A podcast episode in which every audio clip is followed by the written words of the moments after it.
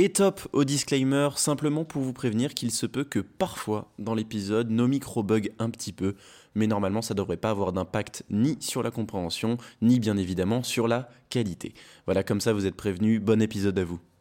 De vivre dans une banque à vivre dans une jarre, qui est à peu près un gros pot, euh, et tout ça en étant principalement dénudé. Euh, vous l'aurez compris, aujourd'hui on s'attaque à un gros morceau, j'ai nommé Diogène de Sinope, et pour parler de Diogène de Sinope, je suis accompagné de ce brave philosophe des temps modernes, j'ai nommé Romain, et je ne dirai toujours pas son nom de famille. Yes, comment tu vas? Ça restera un mystère à travers les, les âges, à travers les épisodes, je vais très bien et toi?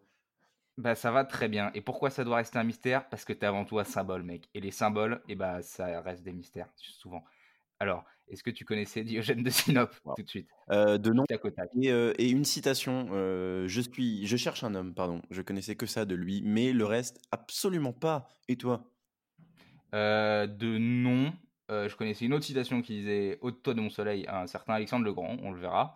Et je savais, j'avais cru comprendre que c'était le père de tous les punchliners, avec pas mal de cyniques. lui et les cyniques, c'était le, père des, des, punchliners. Mais ça, on va en parler, hein, parce que c'est un peu notre métier, notre passe-temps. Oui, le podcasting, c'est cool. Alors, on est parti On est parti.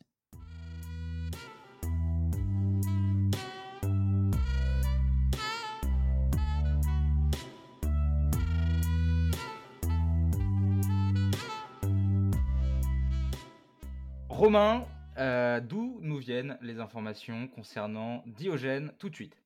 Elles nous viennent d'un autre monsieur qui s'appelle Diogène, euh, dont je n'ai plus le nom de famille.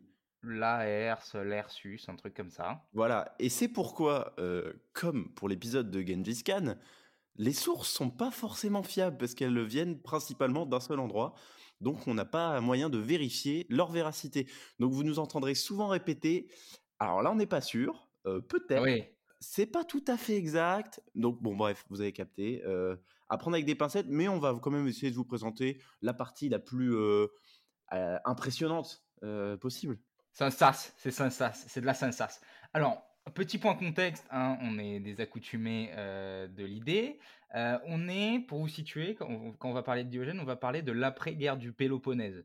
qui est une guerre longue d'une vingtaine d'années qui a opposé les cités-États de Sparte et Athènes, et pour comprendre pourquoi Athènes et, Sparte se, mettaient sur la tête, eh ben, il faut savoir que dans les environs de la mer, Égée, pardon, euh, depuis très longtemps, à cette époque, c'est occupé par des cités-États. Et c'est quoi une cité-État, euh, Romain? Alors, euh, on va parler de cité-État, du coup, tu l'as dit. Et il faut savoir que c'est vraiment pas quelque chose d'anodin à l'époque, c'est vraiment très répandu. Il y en a par dizaines, il y en a vraiment énormément. Et en gros, c'est des cités autonomes principalement composées donc d'une ville et d'une campagne environnante sur lesquelles elles exercent leur influence, avec les caractéristiques euh, principales de euh, politiquement indépendante, euh, son propre gouvernement, sa propre monnaie, calendrier, guerre pour étendre son territoire. Donc voilà, c'est plein de, villes indépendantes partout sur le territoire qui gèrent des, parcelles, des, endroits, hein, tout simplement. Et au-delà de la campagne, euh, elle suit toujours le même schéma un centre urbain, donc le lieu de résidence pour la bonne société, centre administratif et politique, centre religieux et culturel, euh, et aussi un lieu d'échange où euh, se concentrent l'artisanat et les services. Mais donc, par exemple, la plus connue, c'est Athènes. Ouais, c'est ça. Et, et, elles sont indépendantes, tu l'as dit, mais parce qu'il y a dans, dans, le bassin, je suppose un bassin, mais autour de la mer Égée, il y a énormément de frontières naturelles. Donc ça, les, ça les encourage à être indépendante. Euh, enfin voilà. Euh, du coup, du coup, il y a autour de la mer une espèce de compilation de plein de plein de ces cités-États. Sauf qu'à un moment, euh, il y a les Perses qui vont venir péter l'ambiance et qui vont vouloir faire main basse sur les territoires grecs. Et là, pour la faire courte, le monde grec va s'unir en une espèce de ligue qui va être l'idée par Sparte, qui était à l'époque la, la, Ligue de Délos, c'est ça. Sparte, qui était à l'époque la cité la plus puissante, euh, mais Athènes va bien jouer son coup comme une fouinasse, euh, parce qu'après que la Ligue euh, de Délos ait repoussé les, Perses, elle va se positionner pour mettre une pression sur, les, sur les nouveaux territoires grecs libérés, et, ainsi un peu instaurer son, son début d'hégémonie. Et, elle va mettre alors en place ce qui va plus tard euh, euh, lui faire atteindre ce, nom d'école de, la Grèce parce qu'elle va mettre en place une vie culturelle de, fou malade. Et, ça, ça va nous amener justement à la guerre du Péloponnèse dont je parlais au début, qui va éclater en 431 avant notre ère, pour une raison assez simple, c'est que Sparte, elle s'est un peu fait avoir par les plans d'Athènes, que du coup elle est un peu jalouse de l'hégémonie d'Athènes, et que du coup elle va essayer de mettre sur la tête euh, d'Athènes avec ses alliés. Et, même elle va que Sparte, aussi les autres cités-États, parce que juste avant il y avait eu les guerres médiques, et à la fin des guerres médiques, il y a eu un, un, traité de paix qui a été signé, sauf que ce traité de paix, euh, c'était un peu euh, aussi mettre Athènes en avant et en tant que cité suprême. Et tous les autres, ils ont fait bah, bah non, du coup, c'est pas juste. Ouais, bien sûr. Parce qu'en fait, autour de la mer Égée, ça, euh, je sais pas si on le reverra, mais en gros, c'est euh, les cités-États, elles se foutent constamment sur la gueule pour euh, celle qui va gagner, en fait. Et bon, là, c'était Athènes, du coup, il va y avoir la guerre du, Péloponnèse, elle va durer 27 ans, 27 ans, et elle sera finalement, en fait, gagnée par Sparte et ses alliés, parce qu'Athènes a notamment été affaiblie par un, gros épisode de peste. Enfin voilà. Donc c'est vers cette période que naît Diogène, donc juste après la, guerre du Péloponnèse. Et, où est-ce qu'il naît ce mont Didi? Il va naître à Sinope, sur les bords de, la mer Noire. Mmh. pas de vanne, non, aucune référence. aucune vanne, aucune. la mer Noire, Sinope, c'est dans l'actuelle Turquie, pour vous situer, et il naît environ, voilà, environ, on vous l'avait dit, en moins 410 avant Jésus-Christ. son père. entre, pardon, mais entre moins 410 et 1903. C'est ah, oui, c'est important de prendre des fourchettes pour être sûr, parce que sinon on perd. Euh, son père, euh, ou euh, Icésias, on ne sait pas, euh, encore une fois, différentes sources. il est banquier durant. Il y a Comment Il y a Frédéric des fois. C'est vraiment, il y a beaucoup de. Mais, mais c'est vraiment selon les points de vue. C'est ça qui est marrant, quoi. Et son père, du coup, il est banquier. Et Maraîcher, tu vois, c'est tout le temps, c'est peut-être maraîcher, je sais, bon bref. et Didi, Didi, Dioge, il aurait travaillé avec lui à la banque quand il était jeune. certains auteurs racontent qu'il était inspecteur de la monnaie et que du coup, en tant qu'inspecteur, on va lui conseiller d'aller à Delphes ou à Delos, voilà, ça va être, moi, ça me fait beaucoup rire. Patrie d'Apollon, pour aller demander en gros ce qu'il doit faire, quelle est sa mission en tant que en tant qu'inspecteur. Et l'oracle va lui dire, ben, fait, fabrique la monnaie de l'État. Sauf que lui, il va mal interpréter l'info et il va faire de la falsification de monnaie et il va être chopé. Enfin, on va le choper. Et du coup, condamné à l'exil. Alors ça, c'est ce que disent les uns, ou il va s'enfuir par crainte, ce que disent les autres encore une fois. Euh, alors les uns disent qu'il aurait fui avec son père. et les autres disent que son père serait resté là-bas. Ça, on ne sait pas non plus. Quoi qu'il en soit, ce qui est, sûr, c'est qu'il arrive à Athènes. Ça, ça on sait. Moi, j'avais juste un, truc à dire euh, là-dessus, c'est que euh, le, bon, l'oracle, ça, c'est une option. Hein Faites votre choix. mais, mais en fait, à cette époque, Sinope battait sa propre monnaie, donc c'est pour ça que c'est important. Et papa était aussi chargé de battre la monnaie. C'était un, un, fonctionnaire euh, qui, était censé battre la monnaie. Et l'archéologie moderne euh, confirme euh, l'idée que papa Ichésios a falsifié des pièces parce qu'on a retrouvé des pièces de, de, Sinope, des vieilles pièces de, la Sinope, antique, pardon, qui portaient le nom d'Ichésios à, l'endroit où était censé être écrit le, nom du, du fonctionnaire qui, qui, les avait battus et ses pièces étaient brisées. Donc cette version est confirmée. Voilà. Mais du coup, il est viré, il est condamné à l'exil. il est déchu de sa citoyenneté aussi, hein, et mmh. plus de plus de matos. Et il va aller où? Il va aller Il va à Athènes, donc la cité-État la plus la plus en vogue à l'époque. Et il va, en arrivant à Athènes, faire très rapidement la rencontre d'un monsieur qui s'appelle Antisthène, dont on va reparler après, mais il va vouloir rejoindre son école philosophique, parce que oui, Antisthène, c'est un philosophe, et c'est le premier à penser le cynisme, donc pareil, on va reparler. Au début, les deux philosophes, ils s'aiment pas trop, enfin surtout Antisthène, il s'en tape carrément de, Diogène, il veut pas de lui. Mmh mais avec la persévérance, on peut même dire avec le forçage bien vénère de Diogène, il va finalement l'accepter. Diogène va devenir son, disciple et, donc ils vont devenir amis partager leurs convictions, leurs idées. Alors disciple ou pas, c'est pareil, c'est voilà. oui, encore une fois, c'est vrai que j'ai oublié de préciser, mais On sait pas trop. Mais, mais, ça, mais en tout cas, c'est sûr qu'il va insister à euh, Diogène, ce qui est compréhensible parce que tu as dit que Diogène euh, était un philosophe aussi. À ce moment-là, c'est pas encore vraiment un philosophe, c'est plus un bouseux. Euh, pour utiliser les, termes, c'est au contact d'Antisthène qui va vraiment donner dans, dans, la philosophie. Enfin bon, toujours est-il qu'on retrouve notre bon Diogène à Athènes. on ne sait absolument pas vers quelle période exactement, ça total. mais voilà, il est à Athènes et puis c'est le début pour lui de l'aventure cynique.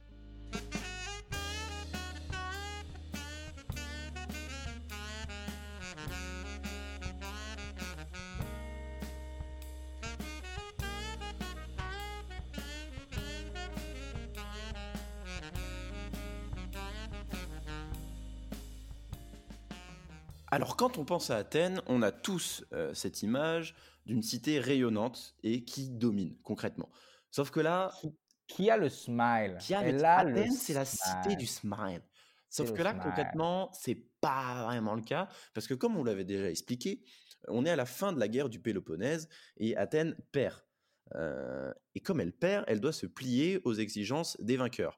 Euh, les exigences des vainqueurs, c'est quoi? C'est la destruction de ses murailles, la reddition de sa flotte, la ah, dissolution de la Ligue de Délos, eh, euh, du smile, mais on n'articule pas ou quoi? Euh, La perte de ses possessions outre-mer. J'en ai mal aux diplomatiques. Ah, yeah. Et note importante. Plus de frites à la cantoche. Ah, et ça, c'est Nicolas Sarkozy qui l'a dit. et qui était déjà là à l'époque. Qui était déjà là. Il est vieux, hein il est vieux, Sarko. Si, c'est pas grec, je sais pas ce que c'est. Eh, donc note importante. je passe. Il y a un pouvoir qui se met en place et ce pouvoir, c'est un pouvoir répressif qui va concrètement mener la vie dure aux Athéniens. donc c'est un gouvernement oligarchique appelé les 30 ou 30 tyrans. donc le nom en dit long. Et qu'est-ce que c'est un gouvernement oligarchique pour ceux qui ne se souviennent pas? C'est un pouvoir qui est centralisé par un petit groupe qui forme concrètement une élite, une, élite dominante. Et ce nouveau régime, il va s'imposer aux Athéniens qui n'ont pas vraiment le choix, malgré la tentative de, contestation de l'Acclésia, qui est l'assemblée du peuple. Sauf que en face, il y a un argument de taille, à savoir des gens armés, une, garnison spartiate. Beaucoup. Beaucoup de, beaucoup de gens armés. Et donc, c'est assez dissuasif. Donc, ils vont vite se faire bon d'accord. Et donc, ce gouvernement, plein de bienveillance, euh, instaure un régime de terreur et n'accorde les pleins droits, si on peut dire, aux citoyens athéniens, athéniens euh, seulement ceux qui sont partisans euh, de, leur, de leur pouvoir. Ceux qui sont contre, eh ben, ils n'ont pas de droits. C'est une jolie forme de démocratie. c'est exactement. Et surtout ceux qui sont contre, eh ben, ils se sont tués. voilà, c'est vie ma vie d'Athénien. Sympa. Donc, on avance en terrain miné à Athènes, si je comprends bien. C'est l'idée. Il faut prendre ses précautions. Sauf que, euh, heureusement, euh, alors à quel prix, mais heureusement, au, bout d'environ huit mois, euh, la cité est libérée par un monsieur qui s'appelle Tracibule et le gouvernement tyrannique tombe. voilà, donc ça c'est Athènes, la rayonnante Athènes dont on parle habituellement, mais là qui est un peu dans le mal. Sauf que bon, elle va reprendre sa place petit à petit, la démocratie va revenir, puisque en fait les tensions politiques tout simplement retombent, la guerre étant finie, même s'il y a toujours des tensions partout, mais la guerre est finie. Tout le temps. c'est la guerre, c'est de la baston. La guerre, c'est de la baston. En tout cas, la Grèce, c'est de la baston. Ouais, dans, dans, autour de la mer Égée, c'est-à-dire que, disons, on peut partir du principe que la guerre est une constante. Oui. Voilà. Oui, oui. Et s'il n'y a plus la guerre, tout s'effondre. Ah et si c'est pas chez toi, c'est chez les voisins, normalement. Enfin, il y, a un de tes potes qui est dans la merde en général. Quoi. Mais du coup, comme là, en l'occurrence, bah, c'est un peu estompé pour Athènes, euh, bah, ils vont pouvoir recentrer leur activité, enfin en tout cas redévelopper leur activité vers d'autres secteurs, donc vers l'industrie, le commerce, et du coup petit à petit, ils vont re avoir une prospérité euh, grandissante euh, très rapidement, même cette prospérité qui va se développer. Je parle pas français du tout, mais c'est pas grave. leur, leur puissance à l'extérieur des murs aussi va revenir. Euh, ainsi que leur domination maritime, puisqu'on le rappelle, leur flotte avait été euh, démantelée euh, à cause de, des Spartes, enfin à cause de Sparte. Et donc, mine de rien, Diogène, il va débarquer dans cette cité qui incarne la culture grecque, parce que malgré la crise, elle reprend de sa grandeur et elle a toujours conservé ses, lieux de, ses lieux de savoir, ses lieux de culture. Et certains historiens affirment même que cette période-là, comprise entre la fin des guerres médiques et la conquête macédonienne, qui intervient en 338 avant Jésus-Christ, marque carrément l'apogée d'Athènes en tant que centre culturel, artistique et philosophique. C'est vraiment, si vous voulez, un concentré de pouvoir avec des penseurs qui affluent de, tout le pays, des historiens, des dramaturges, des philosophes, poètes, etc. etc. À titre d'exemple, vous avez des gens comme Aristophane, Socrate, Platon, etc., qui sont là, donc du beau monde pour Athènes. C'est dire, c'est dire, ouais. ouais. Mais du coup, quid de Diogène? Et bah, quid de Diogène? Athènes, euh, c'est une police à peu près euh, comme les autres, euh, c'est-à-dire qu'il y a beaucoup de structures qui sont, qui sont classiques. Il y a quoi? Parce que je t'ai vu faire un signe de main. c'est une partie que t'as oublié, ça, Romain? C'est une partie oubliée. Merci, Guillaume. On est complémentaires chez tous à tous. Touche à tous, pardon. Oui, donc c'est une police qui, est, qui est comme les autres, comme tu l'as dit. On a concrètement plusieurs lieux emblématiques de la cité grecque de l'époque. Donc on a des théâtres, on a une acropole. L'acropole, qu'est-ce que c'est? C'est la partie qui surplombe la ville euh, où actuellement euh, est construit le Parthénon. Euh, alors, le Parthénon qui, à l'époque, on suppose qu'il avait à peu près 50 ans quand Diogène y est. Mais encore une fois, on suppose parce que rien n'est sûr. Nous ne faisons que supposer. voilà. Donc l'acropole, elle a aussi la fonction d'accueillir la population en dernier recours. Vraiment, c'est l'ultime refuge. voilà. On a aussi une agora euh, qu'on peut qualifier d'un hub social ou une, aussi une place financière. Concrètement, c'est le marché. Hein, voilà, c'est le marché, le, lieu où converge. Euh, tous les chemins mènent à l'agora, si on peut dire. Euh, hub social ou marché. comme vous voulez. Hein. Selon si vous êtes en, école de commerce ou pas. Non, non, mais ça dépend si vous voulez vendre un truc à quelqu'un. Dans ce cas-là, c'est un hub social. Si vous êtes des gens normaux, c'est un marché. Bon, oui, oui, oui, tout à fait. Donc ça, c'est comme toutes les polices, mais elles ont un euh, Athènes a un truc. des temples, et il y a aussi des temples, comme dans toutes les cités-États, mais il y a un truc que tout le monde a pas, c'est tout le monde a pas, c'est des philosophes. Et elle en a à foison ah! des philosophes. Voilà. Et là, du coup, c'est maintenant que tu Là, maintenant, c'est à toi. Merci Guillaume de m'avoir rappelé euh, que j'avais oublié quelque chose. Alors la philosophie, la philosophie grecque, quand on en parle, quand on en parle, pardon, on s'imagine assez euh, euh, rapidement euh, des grands concepts de bien, de mal, mais il faut savoir qu'avant un certain monsieur qui s'appelait Socrate, euh, qui a vécu courant 5e siècle avant notre ère, et eh ben avant Socrate, cette philosophie, c'était pas du tout ça. Avant Socrate, la philosophie, c'était plutôt quelque chose de l'ordre de ce qu'on appelait la philosophie de la nature. Donc on s'intéressait à l'étude des, phénomènes naturels, hein, des phénomènes physiques, et on s'intéressait pas trop aux idées de bien, de mal, de moral, tout ça. Sauf que Socrate va arriver, il va s'intéresser lui à ces idées-là, et à partir de Socrate, du coup, vont euh, euh, naître beaucoup de nouveaux courants philosophiques qui vont plus ou moins s'inspirer des préceptes du maître. Dans ces courants philosophiques, on va trouver un courant euh, qui s'appelle le cynisme, et c'est celui qui nous intéresse. Ce courant, il est né d'un monsieur qui s'appelle Antisthène, dont tu as, déjà parlé, qui était lui-même un élève de Socrate et qui a suivi certains préceptes de Socrate euh, dont euh, par exemple le, détachement euh, matériel, l'indifférence à la richesse, au confort, aux conventions, enfin tout ça. Antisthène, il va prendre, il va piocher un peu dans les préceptes de Socrate, il va faire ça je prends, ça je prends pas, ça c'est chiant, ça c'est cool, ça c'est pas cool, et il va arriver avec le cynisme. il n'a pas de doctrine officielle, hein, pardon. Il est arrivé avec le sida. Je me suis vraiment, Parce que c'était la fête constante à Athènes, ok? Et on se protégeait pas parce que les protections c'est pour les lopettes. Euh, faut pas, non, c'est faux. C'est faux, faut pas dire ça. Puis surtout que l'initiation sexuelle euh, chez les Grecs passait euh, par des rapports homosexuels en plus. Donc dire ça en plus des Grecs, c'est une ineptie totale, Guillaume. Et ça, c'est open-minded, et ça, on kiffe. Alors, il n'y a pas de doctrine officielle du cynisme, mais je vais essayer de vous dresser une espèce de carte d'identité du cynisme. Alors accrochez-vous à, vos slibards parce que ça va prendre un peu de temps. Euh, plusieurs choses. ça va prendre du temps. Hein. J'espère que vous kiffez. Plusieurs choses. Le but de la vie, pour un cynique, c'est la clarté mentale, la lucidité, qui passe par euh, on met de côté les fausses croyances et la vanité. Ok? C'est ultra important d'être en accord avec la nature. C'est un peu hippie, mais c'est cool quand même. Le bonheur, ça vient de l'autosuffisance, euh, de l'amour de l'humanité, donc là on est encore vachement hippie, et, de l'indifférence avec, euh, enfin vis-à-vis des, coups bas de la vie. Euh, donc ça c'est un peu, c'est un peu stoïcisme, mais on verra plus tard qu'en fait le stoïcisme, ça vient du cynisme plutôt. niveau Dieu, parce qu'on, comme vous n'êtes pas sans savoir que, en Grèce, il y avait un polythéisme qui était très présent. Niveau Dieu, les cyniques, ils ne nient pas les dieux, l'existence des dieux, mais ils s'en foutent. Euh, ils sont, ils sont parce que comme ils disent ouais les hommes il faut qu'ils soient euh, autosuffisants, ils sont genre bah les dieux aussi, euh, donc rien à foutre de tuer un, mouton pour les dieux.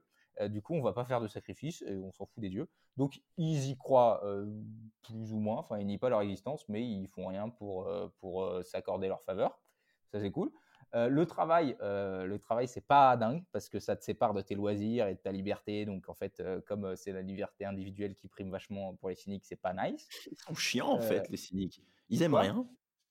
Non, juste ils sont chiants. Parce que si, parce qu'ils aiment les petites choses de la vie. Voilà, c'est ça que je voulais Et voilà, et un, coucher de soleil, euh, le sourire d'un enfant, euh, deux, trois accords de guitare, et, et apparemment pas manger beaucoup, parce que pas manger beaucoup aussi, c'est un critère du cynisme, parce qu'il y avait un truc, c'est la 16. Et, la 16, c'est quoi? C'est tu te serres la ceinture, parce que, parce que la, le, luxe euh, de, de, trop manger, c'est pour les connards. Alors après, la 16, c'est pas réservé à la bouffe, sinon ça s'appelle juste faire un jeûne. Hein.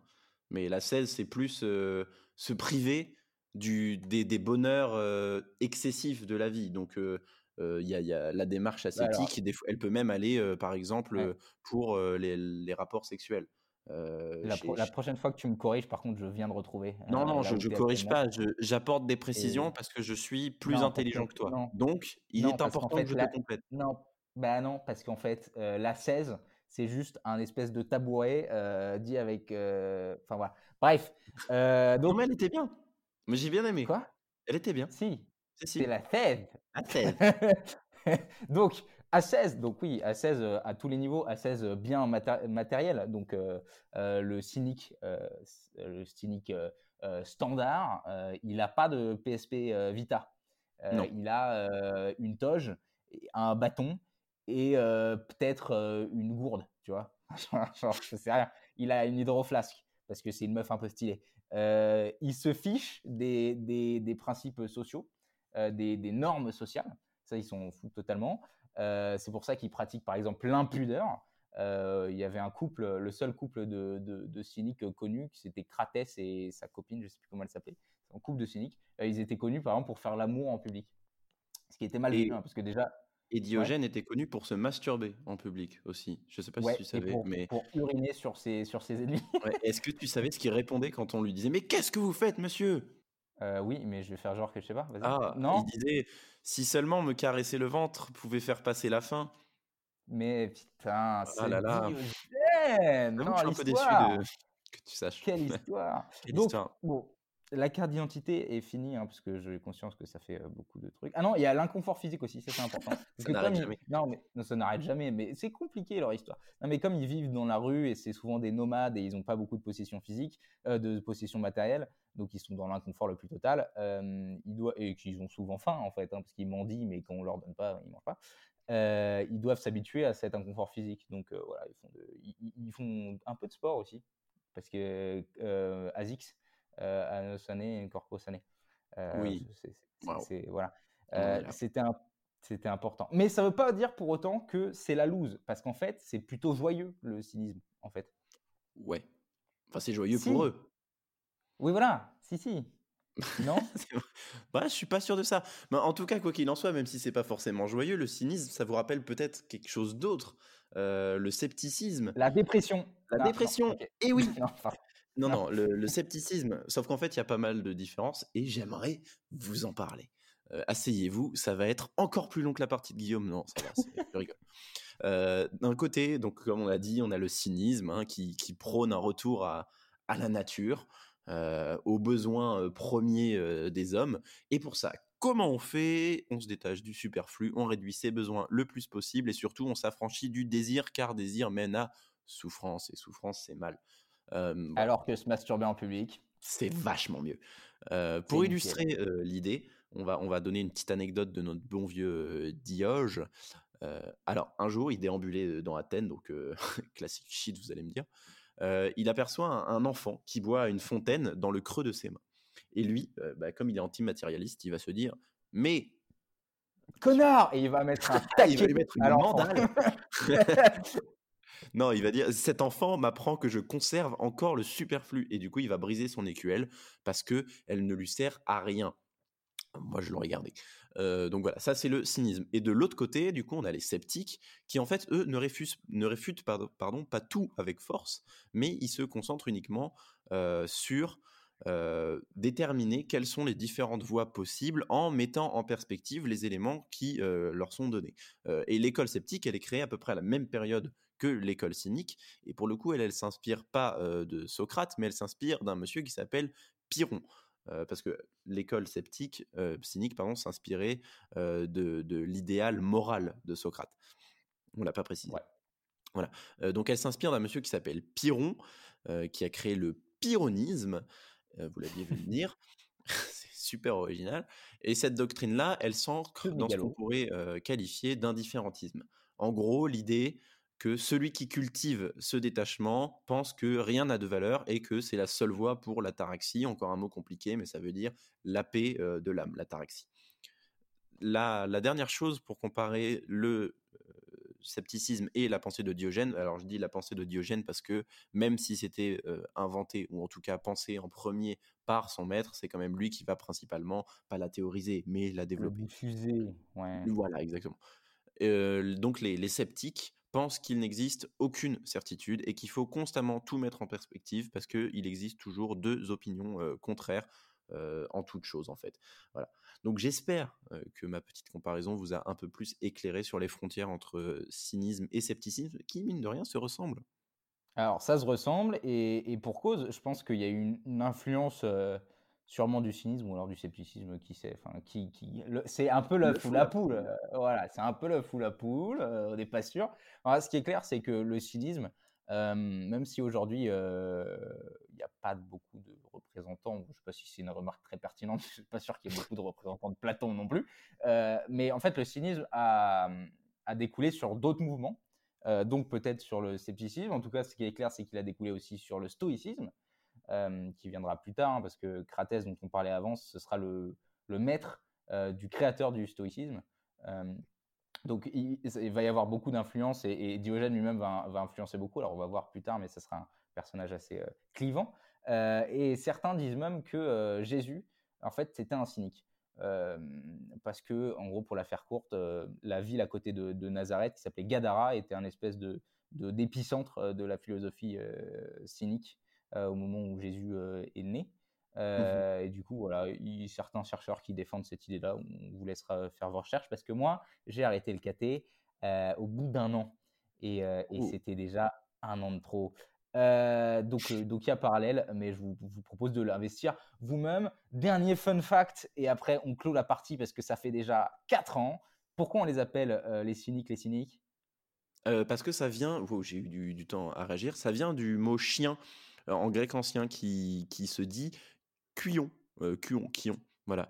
Et, et, donc, les cyniques sont associés à cette figure du chien. Diogène lui-même, hein, on l'appelait Diogène, enfin, on le traitait de chien. concrètement. Le chien, ouais. Le chien. Sauf que lui, il aimait bien. qui plus est, Antisthène enseignait dans le gymnase, gymnase qui s'appelait Sinosarge, qui est donc la place du chien blanc. Donc le chien est hyper présent dans, dans, le truc. Enfin, en tout cas, en tout cas, et on arrête là, hein, parce que sinon, oh, la partie, ça va ou quoi? Euh, En tout cas, euh, Diogène, il va débarquer à Athènes. On ne sait pas quand. Euh, on ne sait pas trop si ça va être l'élève vraiment d'Antisthène. Ce qu'on sait à peu près, c'est qu'il va kiffer la philosophie cynique et que de là, il va construire son identité et quelque part un peu sa légende aussi.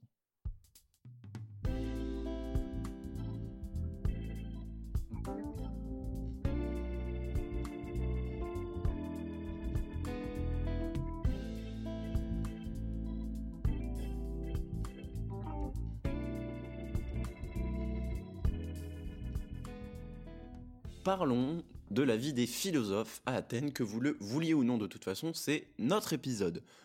Quand on est euh, philosophe à Athènes, je l'ai déjà dit, euh, la vie mine de rien est plutôt tranquille, euh, sauf quand on s'appelle Diogène, mais ça on va, on va en reparler un tout petit peu plus tard. la vie est plutôt tranquille et on est souvent dans les mêmes lieux, des lieux de transmission du savoir, qui sont répartis entre souvent des gymnases. Alors, gymnases au sens de l'époque, même si on garde la dimension sportive, en fait, c'était tout simplement des, bâtiments dédiés à, l'exercice des athlètes, sauf que ces athlètes-là, ils s'exerçaient complètement nus. Et, là, quand on parle des, mmh gymnases au sens d'école, il n'y a pas d'athlètes dedans, il n'y a, que des, philosophes et des élèves. La belle époque. Euh, fun fact, Platon a été champion olympique de lutte. Je savais pas. Tu savais pas? Non, mais ça explique beaucoup de choses. Je sais pas parce que je connais pas, bien Platon. Mais et non, vraiment pas. Euh, et donc euh, chaque chaque philosophe en fait a, son petit QG. Par exemple Aristote, lui, il enseignait dans ce qui s'appelle le lycée. Alors là, c'est pas question de d'or de colle et de, de, CPE si je peux me permettre. Oh, bah, oh. oh là, eh, pour tous mes étudiants out there. Mais en fait, c'est tout simplement une école philosophique qu'il a lui-même fondée. Donc, euh, bon, le mec enseigne dans sa propre école, hein, normal. Et encore une fois, quand on dit école, c'est pas dans le sens d'aujourd'hui. Il n'y a pas de salle de classe, etc. Enfin, si, il y en a, mais pas que. il y a le lycée en fait d'Aristote, il est dans un immense jardin. il y a un musée avec des statues, il y a un hôtel, il y a une bibliothèque. D'ailleurs, c'est une des premières bibliothèques européennes. Il va regrouper une quantité de bouquins incroyables vous avez des salles de conférence et vous en doutez, qui dit philosophe de la Grèce antique dit banquier, donc il va y avoir des banquets à foison, beaucoup d'alcool et de la parlotte. Ça c'est un peu, pour résumer, bah, concrètement c'est ça hein, qu'ils font tous. Et dans ces lieux du savoir, qu'est-ce qu'on y apprend? Bah, Bien sûr la philo, mais il y a aussi la rhétorique, la dialectique, la biologie, cosmologie, métaphysique et aussi des sciences morales. Donc c'est un, beau petit package de, de Melting pot. Melting pot. Sauf que si ça, c'est un peu le guide du routard du, du, bon philosophe d'Athènes, Diogène, il n'est pas, il est pas très guide du routard. Et oui, dis-moi. Oui, parce que parce que un philosophe, en gros, du coup, on peut dire, si on devait comparer, ce serait quoi avec la vie d'aujourd'hui? Je sais pas. Dis-moi. Ce serait un prof plus plus quoi. Ah oui, ok, oui oui oui, ce, oui, ce serait concrètement un prof. Ce serait un, prof qui, qui a une place au, gouvernement, quoi.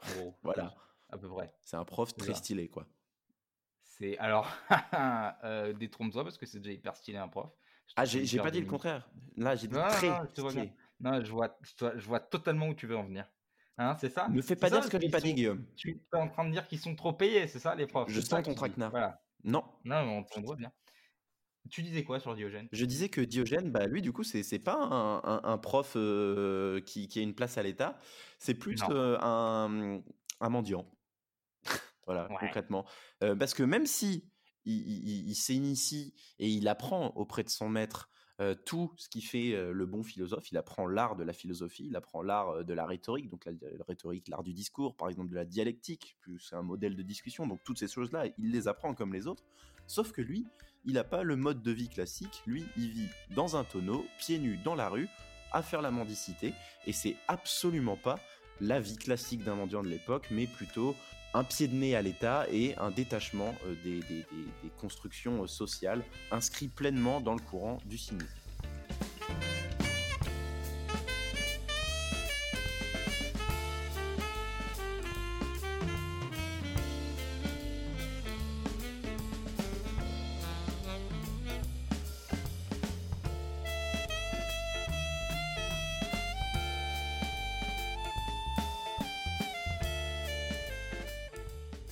C'est la fin de cette première partie de l'épisode 13 euh, sur Diogène de Sinope.